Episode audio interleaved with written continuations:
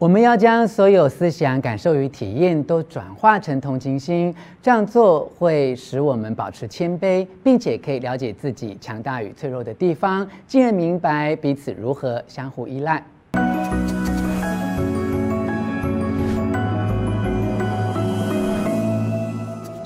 我是吴若权，欢迎来到幸福书房。邀请还没有订阅的书友按下订阅的按钮或小铃铛，免费订阅我的频道哦。这次要跟你聊的主题是有关于创伤的照顾与管理。有句话说：“人在江湖飘啊，哪能不挨刀？”成长过程中有太多挫折与不如意，都足以累积成无数的创伤，让我们伤痕累累。无论是别人的创伤或自己的创伤，所有的创伤都需要照顾与管理，这是一门重要的学问。有一个专有名词叫做创伤照管。无论你的职业是不是社工啊、教师、医护人员、居家照顾员，都需要了解创伤照管。简单来说，任何会面对他人痛苦的人都要学习创伤照管哦。例如，我们。常因为扮演别人的心情垃圾桶，在倾听中被对方影响，而让自己充满负能量。甚至你的日常角色很可能是情人啊、伴侣啊、中年子女、丈夫、手足、呃、父母啊等等。在这段关系中，长期担任照顾者的工作，如何在疗愈别人的创伤中，同时也照顾到自己呢？这就是我这次要来跟你分享的重要秘密。先来看看我为你整理摘要的三个重点哦。一、定睛在当下。二、全面的同情；三、让能量流动。就让我们从第一个重点开始吧。一、定睛在当下。创伤照管中最重要的技巧就是学习，无论多么困难，都必须专注当下。只有放慢脚步，成熟感受自己当前的心理状况，才能够好好评估自己的状态以及。自己需要些什么？越花时间去了解外在的世界，就越不了解自己内在的感受。相对的，只要越能够与自己的内心接触，就越能逐渐培养出诶自我诊断跟疗愈的能力。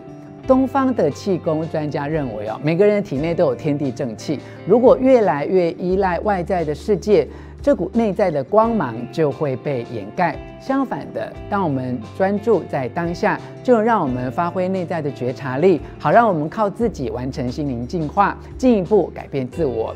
可是，所有扮演照顾者角色的人都很习惯用很快的步调去安排生活，过度操劳，而且时间不够用。在这样的节奏下，要专注于当下，初看之下好像有点矛盾。但正就是因为如此，我们才要更有意识地去注意当下发生的一切，认真去享受生命。担任照顾者实在是有太大的压力了，所以一定要找机会好好和自己相处，也需要花一点心力让自己真正专注于当下。你必须愿意养成一些新习惯，例如经常练习静心和瑜伽，在匆促的生活中，让自己的内在维持安定。和缓慢，用来取代之前时时刻刻都忙到一团混乱的旧习惯。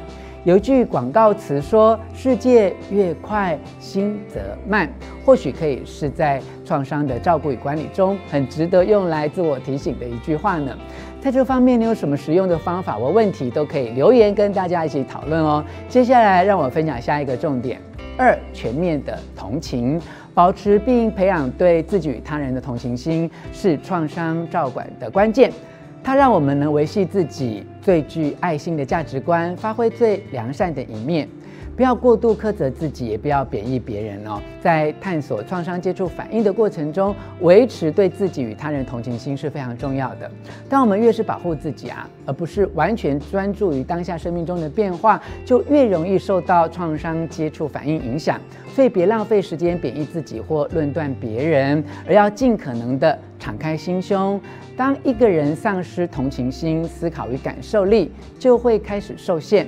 如果要在自我探索的旅程中达到最佳效果，无论在思考或感受上，都要感到充实富足，并且要将所有的思想、感受与体验都转化成同情心。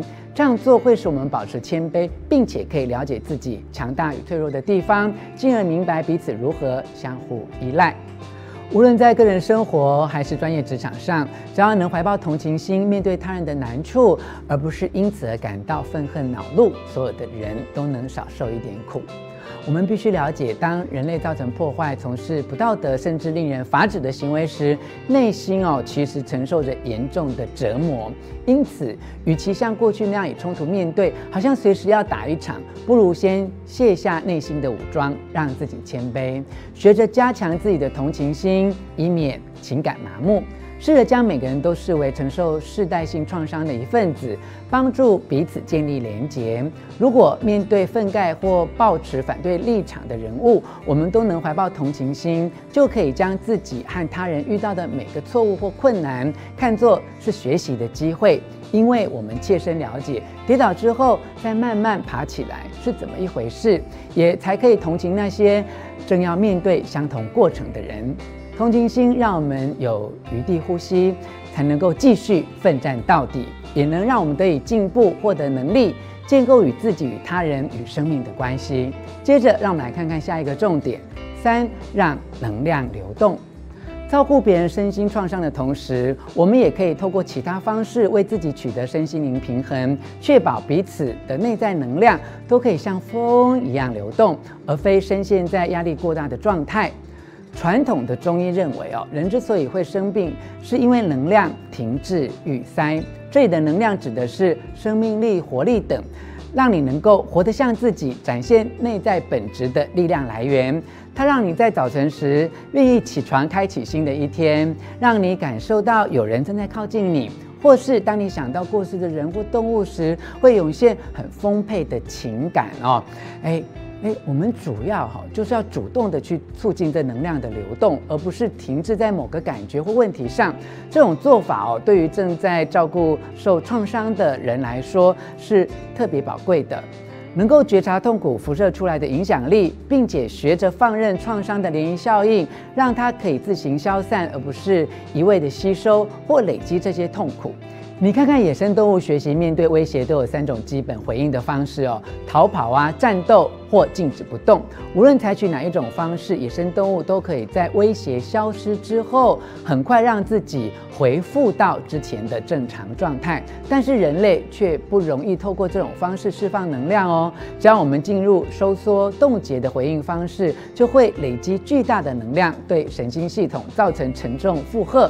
这些没有释放的残余能量，就成为根深蒂固的创伤根源。学习如何与内在能量互动，是支持身体内在复原力的第一步。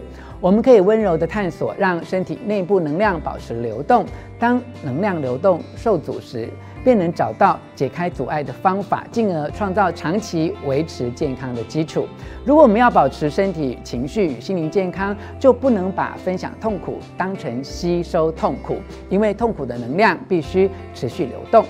如果放任自己见证的挣扎和苦难渐渐在身体扎根积累，就会让这些负面的能量过度蓬勃发展。遮蔽内在的光明。等到有一天，你想要将这些累积的痛苦连根拔起，会比预防痛苦在内心扎根要困难得多。放下痛苦听起来很被动、很艰难，因为想到要减少对事情的掌握程度，就让人充满恐惧。但我们可以透过有意识而且自律的方式，让自己的心灵得到洗涤、排毒，并放下重担。有些人能透过跑步这种快速的动作来让能量流动，其他人则可能会更倾向透过静止的方式达到觉察、产生连结、采取行动，最终促进生命的平衡。这些人可能是会练习专注呼吸、静心、散步、园艺、念经、唱诵经文等，让能量流动。可以使自己的身心灵维持在最佳状态，而其中一种方式就是有意识的呼吸。很多人可能会很惊讶哦，专注呼吸居然是让我们维持平衡的关键。但几乎所有古老传统都认为有意识的呼吸非常重要。世界各地的冥想传统都发展出各种做法，透过呼吸为主要的指引，使心思觉察力更敏锐。呼吸是最平常并且维持生命所需的动作，这也提醒我们，万事万物连同生命都服膺于无常的普世法则，让我们了解自己必须与各式各样的抉择和谐共存，让生命有更深入的觉察。每天的生活中，其实都同时存在快乐与痛苦。只要我们能够培养对当下的觉察力，即使面对极大的苦难，也能让自己坚定不移，就能让所有因为创伤带来的痛苦蜕变成有意义的成长经历，也能让自己从这样的过程中复原。以上跟你分享的是由就近出版《创伤照管》这本书特别为你所整理摘要的重点。希望你喜欢我为你录制的影片，欢迎留下意见或提出问题，并且和我们分享。看完我所为你录制的这支影片之后，你是否对于如何做好创伤的照顾与管理有更具体的想法与做法了？欢迎留言跟大家一起讨论。最后，我还要再一次的邀请你按下喜欢的符号以及铃铛订阅，并且分享出去哦。幸福书房，我们下次见。